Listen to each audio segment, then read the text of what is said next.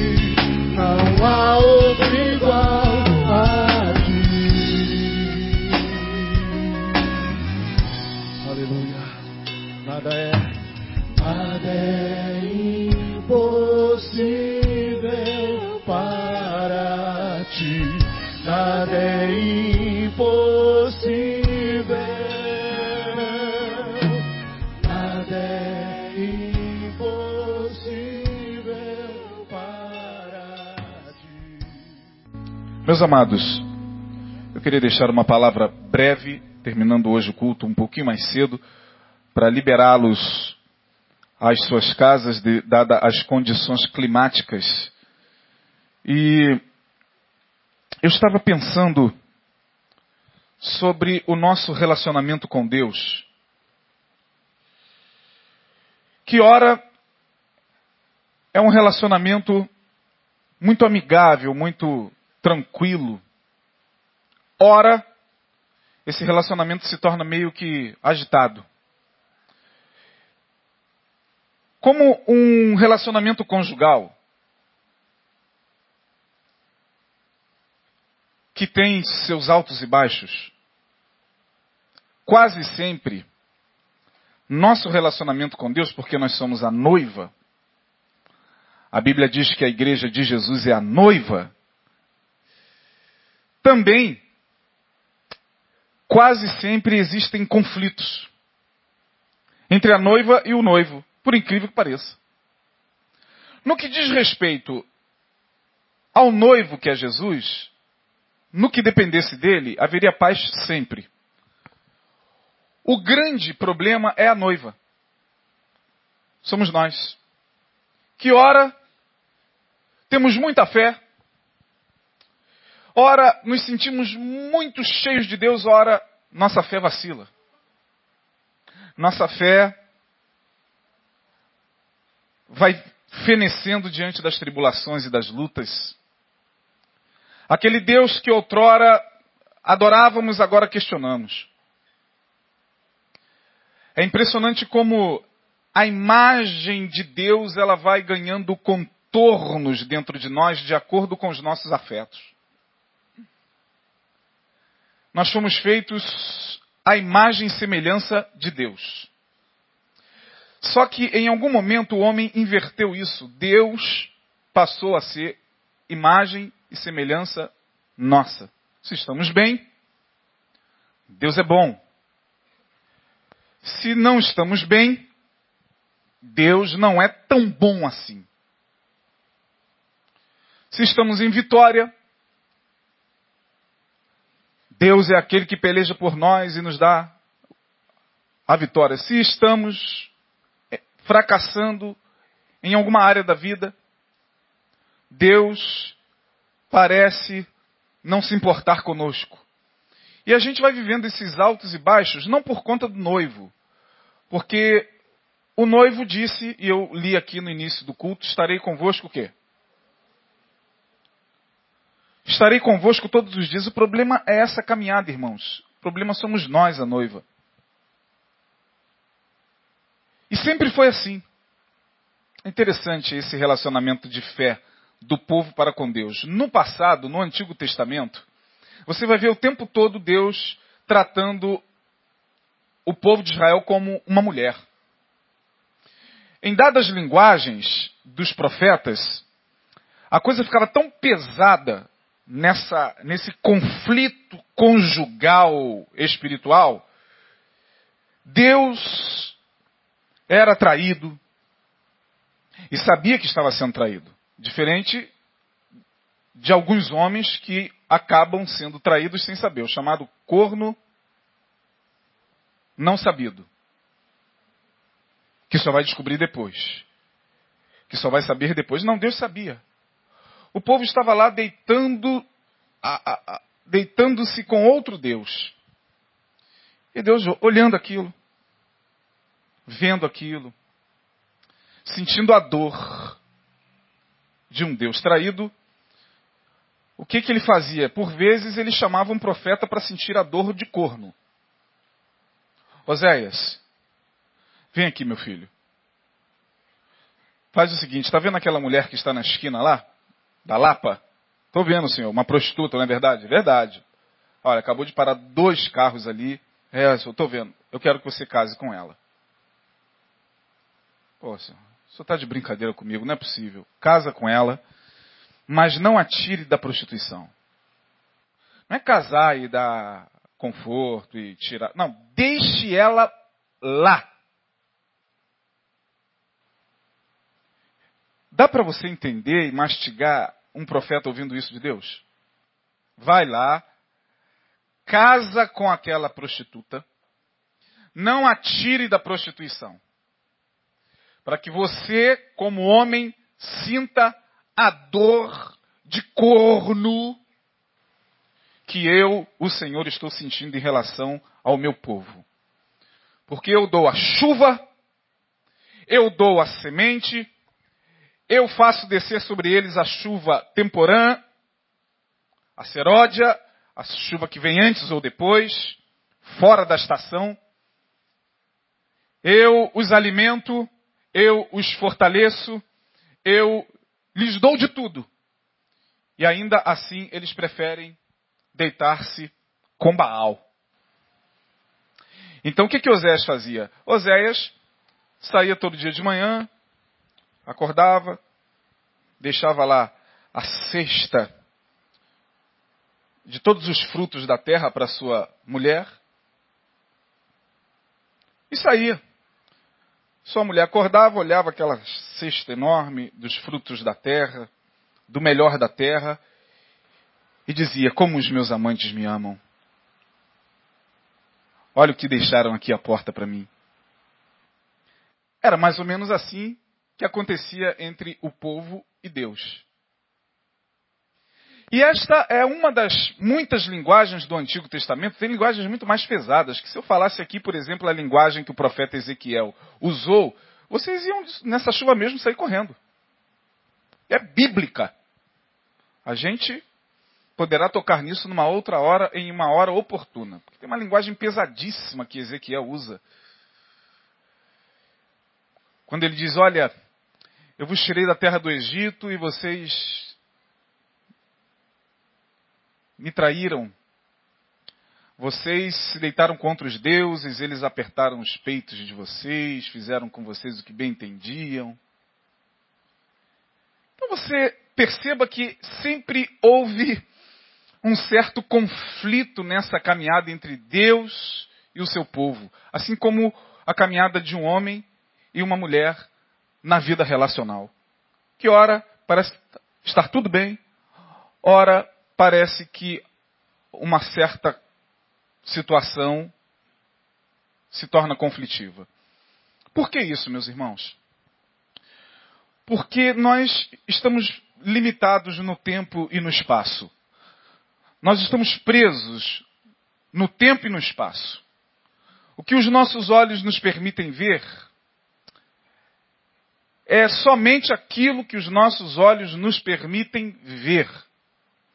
O que a nossa mente consegue estruturar sobre a fé, sobre Deus, sobre a espiritualidade, É somente aquilo que a nossa mente finita que é, por mais inteligente que sejamos, por mais gênios que sejamos, a nossa mente ainda é muito limitada para compreender a forma como Deus age. Nós, seres humanos, tentamos de todas as maneiras entender a mente de Deus, conhecer os caminhos de Deus, questionar a Deus, falar ou não da sua existência, o que virou moda. Hoje, questionar a Deus, questionar a fé, questionar a palavra, questionar a espiritualidade parece que se tornou um lobby por parte de alguns intelectuais que se julgam aptos para questionarem tudo aquilo que até então se construiu em termos de fé, em termos de espiritualidade. Hoje virou moda. que mais a gente vê a gente questionando a Deus? E nós também questionamos. A gente fala deles, mas a gente também questiona. Quando o que a gente entende do que seria uma ação de Deus na nossa vida não acontece, a gente questiona Deus. Quando o milagre, por exemplo, não acontece, a gente questiona Deus. Quando aquilo que a gente pede, pede, pede muito a Deus não é recebido, a gente questiona Deus, nossa fé é muito vacilante. Nós não temos uma estabilidade de fé. Nenhum de nós. Nenhum de nós consegue manter a fé perene, consegue manter a fé estável, consegue manter a fé em um nível de continuidade, em um contínuo. Não, nossa fé vacila. Ora estamos muito felizes pulando e ora nós estamos muito cabisbaixos. E o pior, tudo que na nossa vida acontece de ruim, a gente sempre procura um meio de culpar a Deus. Tudo que acontece de desgraça na vida de uma pessoa, automaticamente o objeto primeiro de questionamento é Deus. Por que, que Deus permitiu? Por que, que Deus per permitiu que acontecesse isso? Por que, que Deus? Por que, que Deus? Porque Deus tinha poder para impedir isso, mas ele não impediu. Perceba, por que, que Deus? Por que, que Deus? Deus ele vai se desfigurando a tal ponto dentro de nós, que ainda que o altar que um dia foi erigido em nós pela fé em Jesus,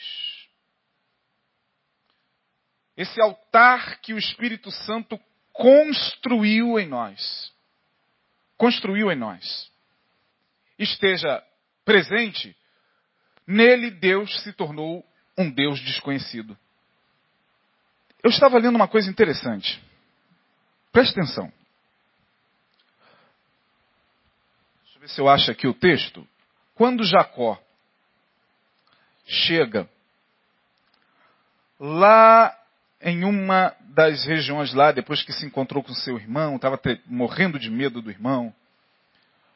E encontrou-se com seu irmão, aí foi apaziguado e tal, fizeram as pazes. Diz o texto que ele chegou a Siquém e levantou um altar. E deu um nome a esse altar. Todo altar, quando, quando era erigido, levantado, tinha um nome. O nome que deu, que Jacó deu a este altar. Está lá em Deuteronômio 33, 20, que diz o seguinte: e, cham, e levantou ali um altar. E chamou-lhe Deus. O Deus de Israel. Jacó levanta o altar e dá a este altar o nome de Deus. O Deus de Israel.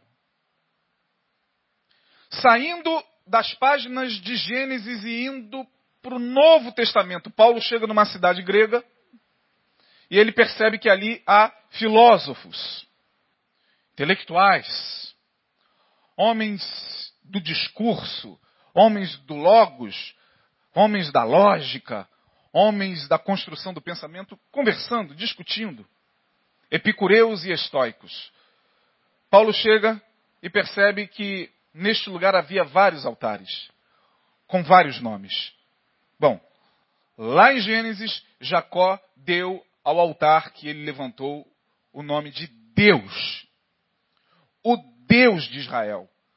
Lá, depois de alguns mil e quatrocentos anos, Paulo chega nesta cidade e percebe que dentre os altares e dentre os vários nomes que haviam ali, nomes dos deuses da mitologia grega, Apolo, é, Minerva, Afrodite, Poseidon, Paulo percebe que um certo altar está da seguinte forma: Agnostos Theos. Ao Deus desconhecido. Jacó levanta o altar e dá o nome de Deus. Tempos depois tem um altar ali. Mas não havia mais a configuração de um Deus pessoal. Lendo esses dois versículos e tentando fazer uma ponte difícil, porque pegar um texto lá do Antigo Testamento e tentar fazer um link com o Novo Testamento, você tem que fazer uma força interpretativo, hermenêutica muito forte. Mas eu tentei juntar esse, esses dois textos e eu fiquei muito preocupado com o seguinte questionamento: o que faz Deus perder tanto a sua forma ao ponto de o Deus de Israel se tornar o Deus desconhecido? Todos nós carregamos um altar dentro de nós. Talvez esse altar um dia tivesse nome: Deus, o Deus de Israel. Um dia, de repente, a gente bateu no peito e falou: O altar que está dentro de mim é o altar que eu erigi a Deus, o Deus Todo-Poderoso, o Deus de Israel, o Deus da palavra Jeová, aquele que enviou seu filho. Tal tempo passa, esse altar permanece, as lutas chegam, os problemas vêm, as dificuldades chegam, a nossa fé vai sendo bombardeada por filosofias, bombardeada por informações, por heresias, por tanta espiritualidade que vai brotando. A... Você, sem se aperceber, olha para dentro de si e percebe que o altar está lá, mas agora há um Deus desconhecido. Como Deus pode ter perdido tanto a sua forma assim dentro de alguns de nós, irmãos? Qual é o processo que, que faz com que o Deus de Israel se torne um Deus desconhecido? O que que em mim e em você colabora para desconfigurar Deus dentro do altar do nosso coração? O altar está aí. Mas será que é ao Deus de Israel? Bom, só você poderia responder. Só você e eu poderemos olhar para o altar e saber se este altar ainda é ao Deus de Israel ou a um Deus desconhecido. Porque se é ao Deus de Israel, e se nós temos certeza disso, absolutamente nada nesta vida nos tira da presença dele. Se é o Deus de Israel, lutas, problemas, dificuldades, adversidades na vida podem até nos abater, emocionalmente, fisicamente, é, mas nunca tira a nossa esperança. Se este altar ainda é ao Deus de Israel, você pode passar por um, pelo vale da sombra da morte. Mas ainda assim, porque o altar é ao Deus de Israel, você sempre estará dizendo: Mas eu não temerei mal algum. E por que hoje a gente teme tanto? E por que hoje a gente vacila tanto? E por que hoje a gente vai percebendo que dentro de nós aquela chama já está muito apagada? Porque talvez este altar ainda esteja presente, porém ao Deus desconhecido. Deus tomou tantas formas no nosso dia. Para uns, Deus é impiedoso. Para outros, Deus é um frouxo, que deixa o barco correr e a, deixa a barcarola. Barcarola é aqueles barcos que parecem gôndola, né? Tem muito lá em Veneza, né? Então parece que no mundo existe uma barcarola da sacanagem e que vai correndo solto e Deus é esse frouxo que olha e, e, e deixa a coisa na cabeça de, de alguns funciona assim. Onde está Deus que não vê isso? Que Deus é esse que não toma uma providência? Aí Davi vai escutar isso algumas vezes. Onde está o quê? Teu Deus. Que fé é essa que você tem que não resolve essa situação? E o pior é que esse Deus que vai se desfigurando ao longo do tempo, que não é mais o Deus de Israel, que não é mais o Deus que faz esta chama arder no meu coração, estando eu na situação que estiver, esse Deus vai ganhando outros contornos teológicos e acabam por. O Deus desconhecido é aquele que está nos púlpitos das igrejas. Que faz com que um pastor olhe para você e diga assim: por que a tua vida está assim, irmão? Aonde está a tua fé? Que Deus é esse que você está servindo lá na, na, nessa igreja que não tirou você desse empreguinho? Que Deus é esse que você está servindo, meu irmão, que não acabou com a tua dívida? Que Deus é esse? Que Deus é esse? É o que mais a gente está ouvindo. Que Deus é esse que não curou a sua enfermidade? Que Deus, Deus é esse que permitiu que teu marido fosse embora com outra? Que Deus é esse que permitiu que teu filho fosse para as drogas? Que Deus é esse que permitiu que essa enfermidade surgisse em você? Que Deus é esse? Que Deus é esse? E o Deus de Israel vai se desfigurando e vai se tornando um Deus desconhecido. Portanto, eu ouso dizer que hoje a igreja evangélica adora muito mais a um Deus desconhecido do que ao Deus de Israel.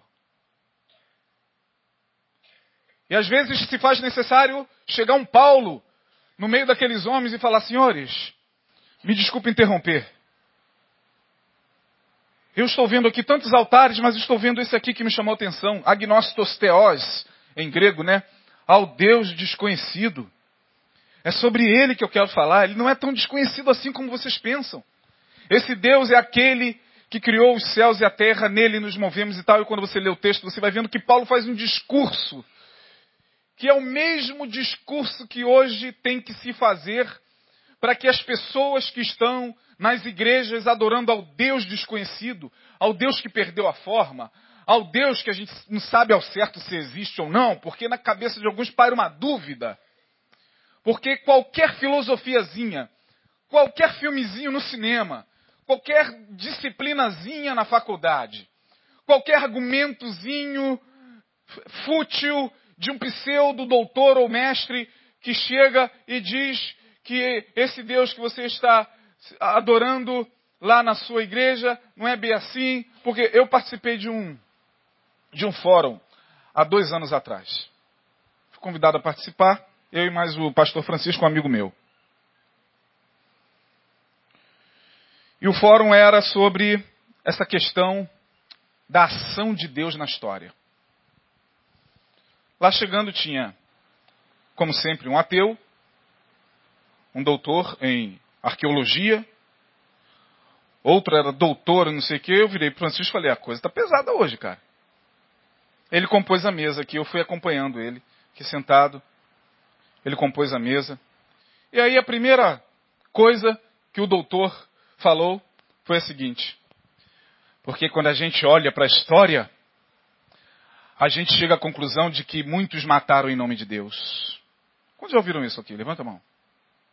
A Igreja Católica matou na Inquisição em nome de Deus. Religião é uma praga, porque em nome de Deus se mata. Olha o que, que eles fazem lá no Oriente Médio, o islamismo, em nome de Alá, não sei o que, não sei o que, não sei o que. E o Francisco quieto, eu falei, meu Deus, dê sabedoria, porque a coisa está feia. E o cara entrou pela história mostrando que em nome de Deus se matou muito. Em nome de Deus se jogou bruxas na fornalha. Em nome de Deus, na Idade Média, muita gente. Quando o meu amigo, o pastor Francisco, abriu a boca, falou o seguinte: Eu estou com um dado aqui, ele falando, muito surpreendente. Aproximadamente 350 mil a 400 mil pessoas morreram na Inquisição ao longo da Idade Média. Portanto, sob a, a, jurisdição de um sistema religioso, em nome de um Deus, se matou quase 400 mil pessoas. Ele falou: tem outro dado aqui. 20 milhões de pessoas foram mortas por um Estado ateu. O que seria 400 mil diante de 20 milhões? Porque Stalin, quando assumiu a antiga União Soviética, estabeleceu o comunismo e o comunismo era ateu. O comunismo dizia que religião era uma utopia. O comunismo dizia que não havia necessidade nenhuma de religião nem de Deus para dirigir o Estado. O Estado se bastava.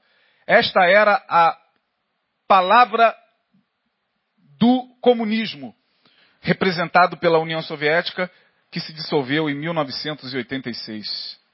Eu cheguei a pegar. Quantos aqui pegaram a antiga União Soviética? Levanta a mão. Pois é, o grande representante da União Soviética, o comunismo, era ateu. E o meu amigo falou: a igreja equivocadamente matou 400 mil pessoas aproximadamente. Aliás, 400 mil morreram sob a jurisdição da igreja. 20 milhões foram mortos pelo ateísmo. E aí houve um silêncio, Portanto, o ateísmo matou muito mais. Eu não sei se seria hoje no mundo uma boa coisa tirar Deus e tirar a espiritualidade. Então Deus vai ganhando esses contornos, irmãos. Vem Paulo e diz em Romanos, capítulo 1, eu queria que você, se tivesse com a sua Bíblia aí, abrisse. Eu já vou caminhar já para a conclusão do meu raciocínio. Romanos capítulo 1, verso 19. Vamos ler o 19 e o 20. Romanos capítulo 1, versos 19 e 20. O apóstolo Paulo está dizendo aos romanos, a igreja que estava em Roma, uma cidade completamente pervertida, tomada por idolatria, tomada por uma espiritualidade nefasta, pesada. Paulo vai dizer aos irmãos o seguinte: Porquanto o que de Deus se pode conhecer, neles se manifesta, porque Deus lhe manifestou. Porque as suas coisas invisíveis, desde a criação do mundo, tanto o seu eterno poder como a sua divindade, se entendem e claramente se veem pelas coisas que estão criadas para que eles fiquem inexcusáveis. E mais abaixo, no 21, ele vai dizer: Tendo conhecido a Deus, não o glorificaram como Deus, nem lhe deram graças. Antes, em seus corações, em seus discursos, se desvaneceram, e o seu coração insensato se obscureceu. Dizendo-se sábios, tornaram-se o quê? Loucos.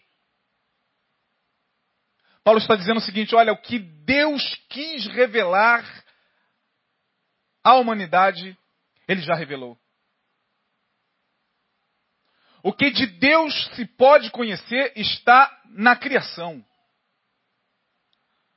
O que de Deus se pode conhecer está em cada um de nós que fazemos parte da criação. O que de Deus se pode conhecer, Deus manifestou na natureza a chamada revelação geral. A natureza, Salmo 19, verso 1. Os céus manifestam o quê? A glória de Deus.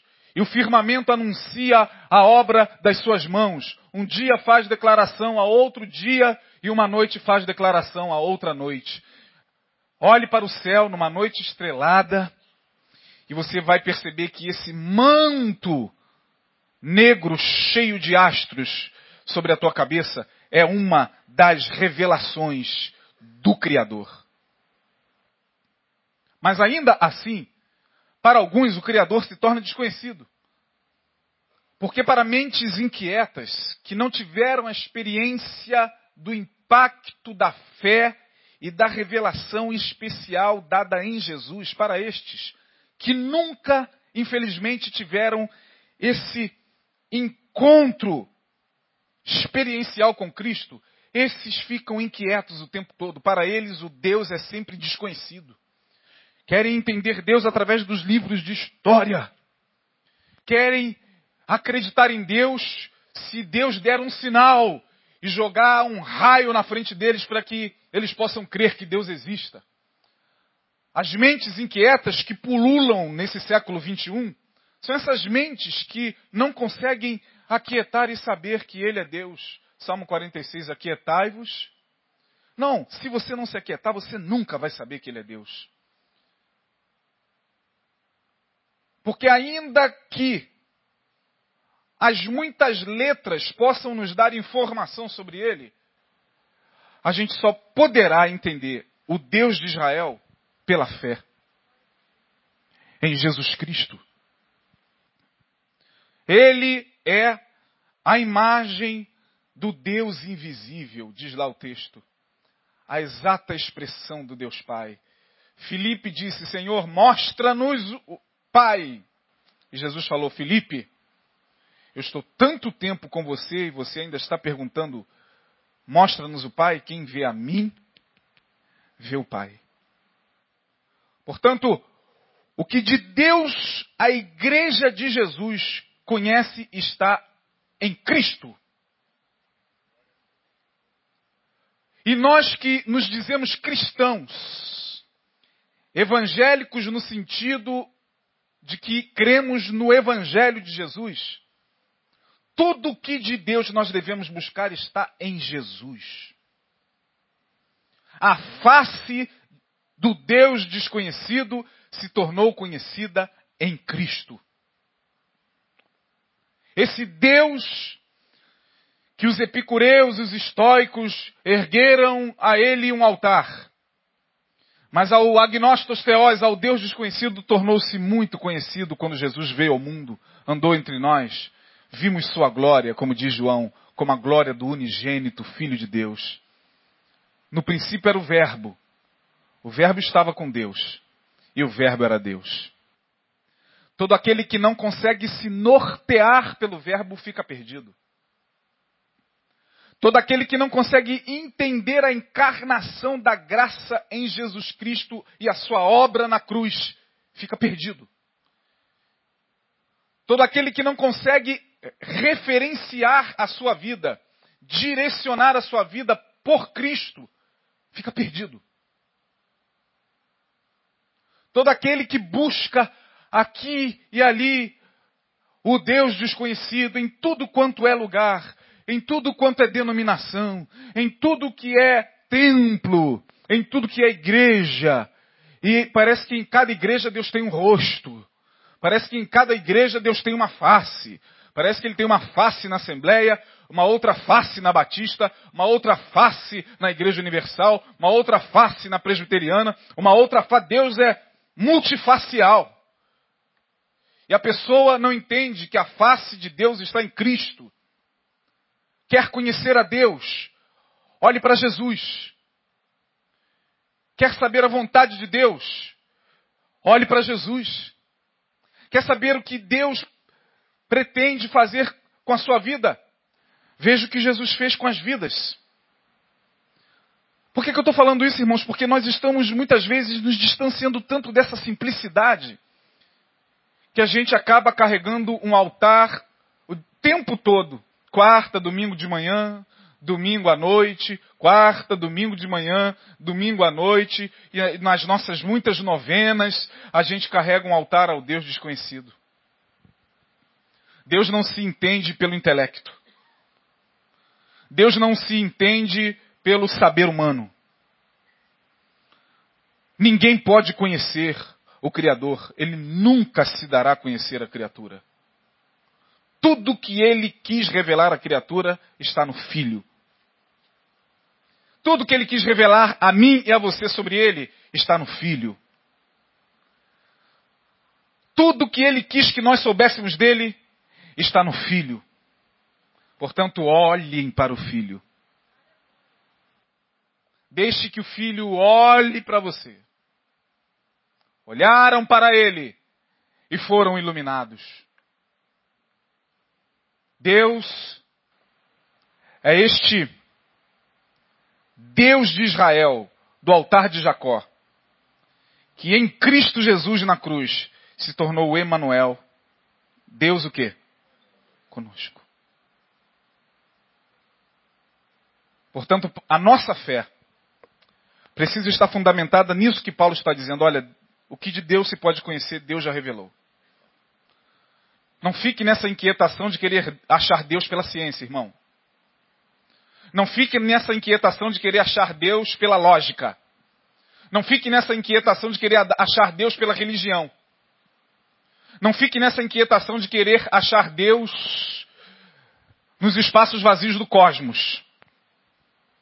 Não fique nessa inquietação de querer achar Deus pelas suas elucubrações. Você vai elucubrar, vai elucubrar, vai racionalizar, vai discursar, como os epicureus, os estoicos, e você não vai chegar a lugar nenhum, a não ser diante de um altar cujo nome é ao Deus desconhecido.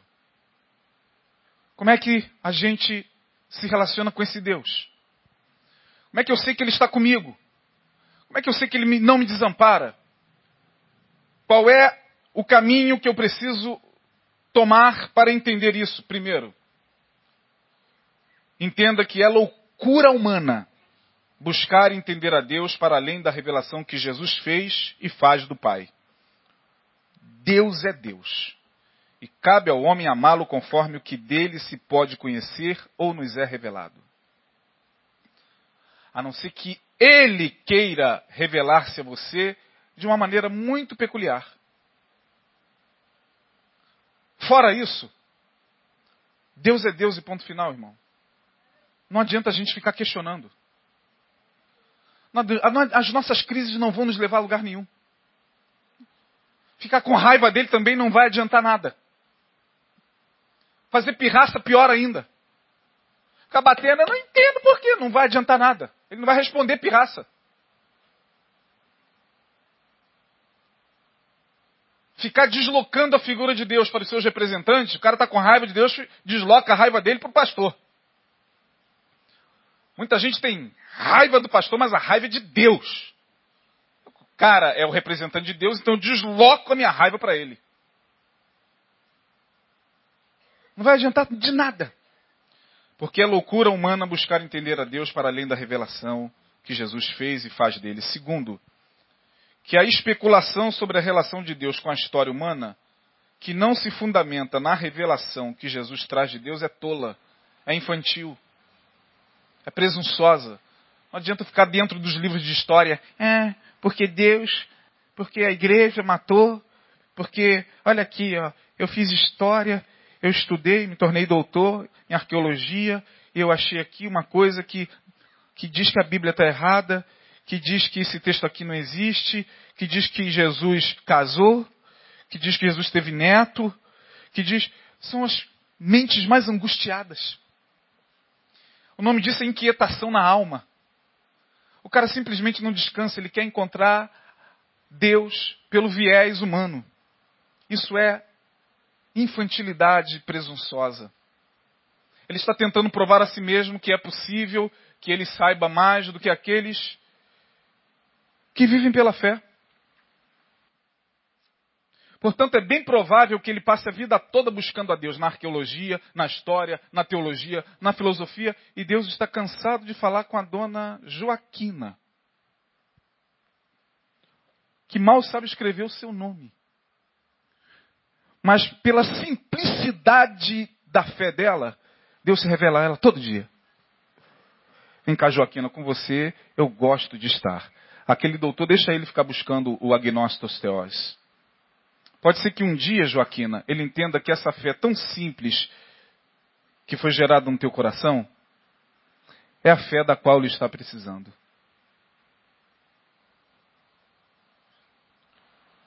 Que Deus não é conhecido pelo intelecto, mas pela sensibilidade que tem o espírito que tem no espírito humano seu chão e sua base. Deus se revela sem se explicar. Não adianta você querer explicação de Deus. Ó Deus, me explica, por favor. Deus não vai explicar nada. Ó Deus, eu fico muito temeroso. Eu até acho que funciona em algumas situações, irmãos. Eu, particularmente, fico muito temeroso. Hoje eu vou colocar Deus à prova.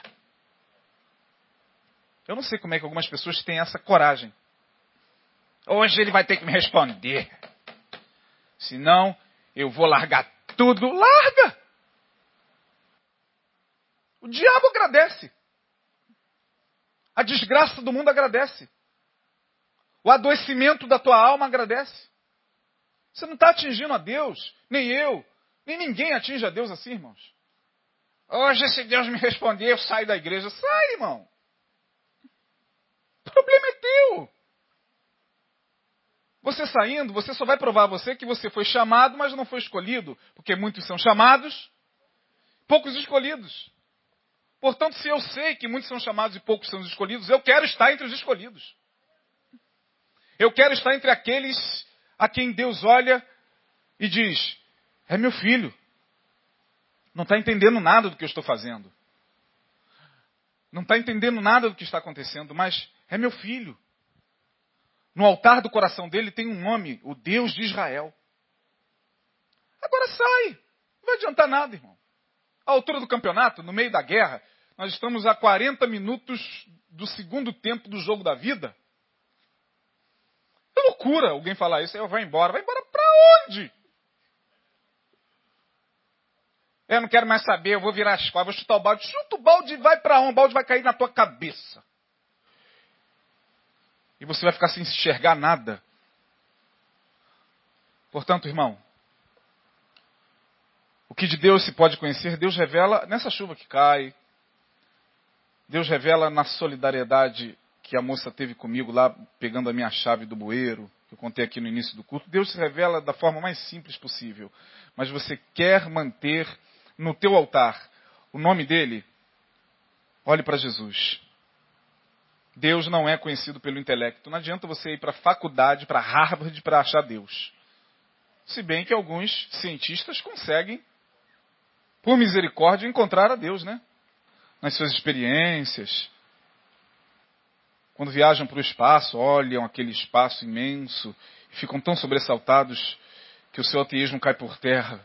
Eles dizem: não é possível que alguém não tenha criado tudo isso. Por último, quer viver com Deus em paz, irmão? Sem conflito, sem briguinhas conjugais com Ele, já que você é a noiva?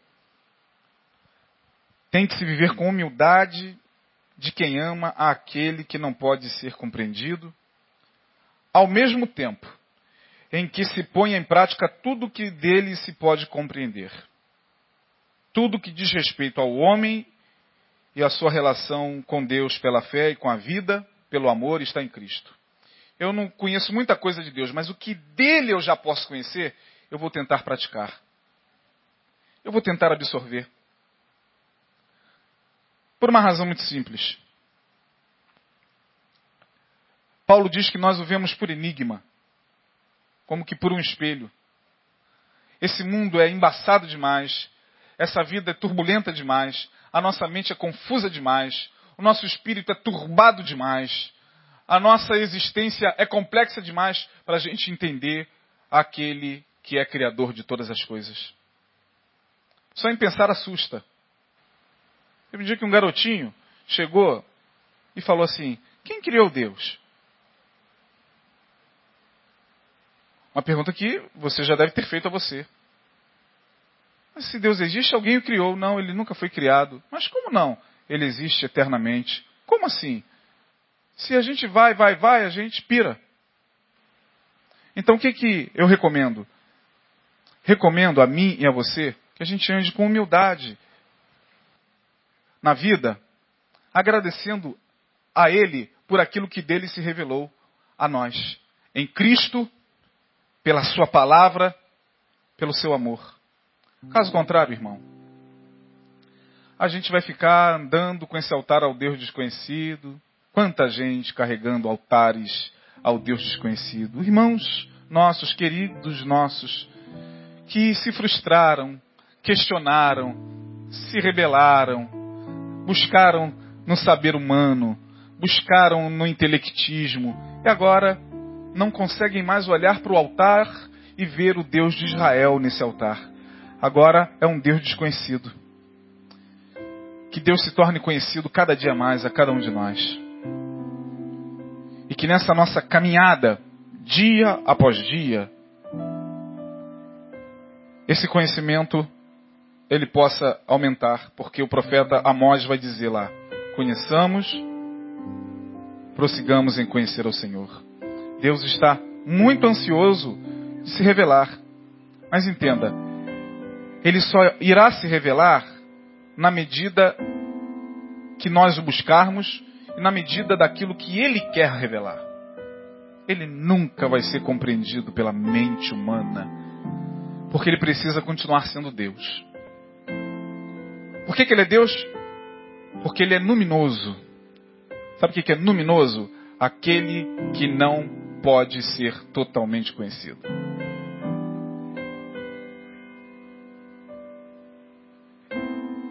É por isso que nós o adoramos.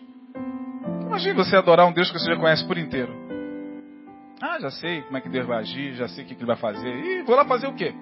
Eu vou lá adorar a Deus que eu já sei o que ele vai fazer. Eu já sei o que ele vai fazer na minha vida em 2014. Eu já sei, já sei tudo. Perde a graça. Acaba a fé, dá um tiro na cabeça, acaba a vida. Mas por que a vida é bela com Deus? Porque Deus está sempre nos surpreendendo. Deus está sempre mostrando novos caminhos, novos rumos, fazendo brotar novas expectativas, novos, novos sentimentos, porque ele, ele é uma fonte inesgotável, Sua palavra é uma fonte inesgotável. Receba essa palavra no teu coração, saia daqui, agradeça a Ele pela chuva que cai, porque é o pão que vai estar sobre a tua mesa amanhã. E que você tenha um final de semana abençoado no nome de Jesus. Amém? Amém. Vamos ficar de pé. Queria terminar nove horas, passei 15 minutinhos, mas terminamos 15 minutos antes. Dê a mão à pessoa mais próxima a você, porque Deus se revela nessa pessoa também, né? Deus se revela nesse próximo que está mais próximo de você. Vamos orar. Obrigado, Senhor, porque Caminhar em fé não é para qualquer um, não. Tua palavra diz que tudo que não provém de fé é pecado.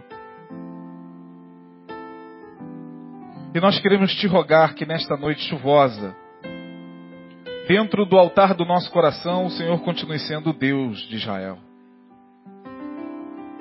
Não permita que a tua imagem se desconfigure a ponto de nós olharmos para o altar do nosso coração e vermos um Deus desconhecido. Não, Senhor, não permita. Tem misericórdia de nós. A dor, as lutas e as tribulações da vida muitas vezes querem desfigurar-te. Mas queremos olhar para Jesus, o autor e consumador da fé. Aquele que é a nossa referência maior de ti porque ele faz parte de ti. Ele e o Senhor são um. E o teu Espírito Santo que forma esse Deus, Pai, Filho e Espírito Santo, é a Ele que nós queremos adorar todos os dias. Leva-nos guardados pelas tuas mãos poderosas. Dá-nos uma noite abençoada e reparadora, com a tua santa presença permeando a nossa mente, o nosso coração, e nos fazendo entender que a vitória só é possível pela fé. No nome de Jesus, nós assim te pedimos.